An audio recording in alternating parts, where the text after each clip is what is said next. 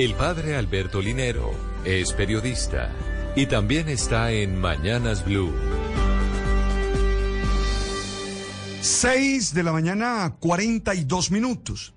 Hay tantas versiones de maternidad como culturas y madres. Ayudemos para que los discursos perfeccionistas sean derrumbados.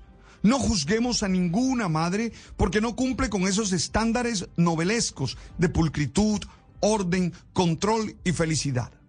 Ellas son primero mujeres, parejas, amigas, seres en proceso de construcción, en constante evolución, con proyectos personales aplazados, con mayor frecuencia más que nosotros sus pares masculinos, pero sin duda seres a los que las trasciende la maternidad.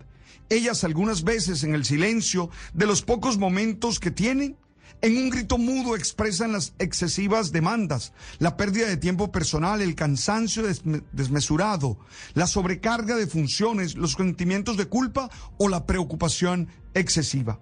Hagamos un momento, un pari, y tengamos claro que no es fácil todo ese proceso de construir en poco menos de nueve meses otra vida, de ser responsables de ella y a la vez de su desarrollo.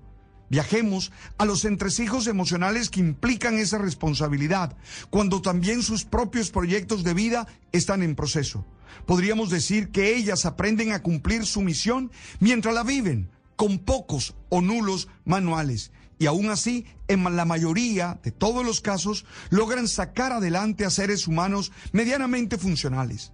No he dejado de pensar en estos días en la idea que, por ejemplo, un gerente estudia cinco años, un pregrado, tres años de maestría y hace cinco diplomados, pero además de eso, trabaja en promedio durante 26 años antes de recibir la misión de ser presidente de una empresa. Y en cambio, a una madre le dan solo nueve meses y a diferencia del gerente o del presidente de la empresa, se le exige que sea perfecta. Una empresa puede quebrar, una maternidad tal vez no. Reconocer esta tarea tan ardua es necesario. Poder tener y entender que se necesita tenacidad, paciencia y mucha fortaleza para sacarla adelante. Eso nos permite también vivir agradecidos con cada una de nuestras madres. Ojalá ese agradecimiento se traduzca en signos cotidianos reales.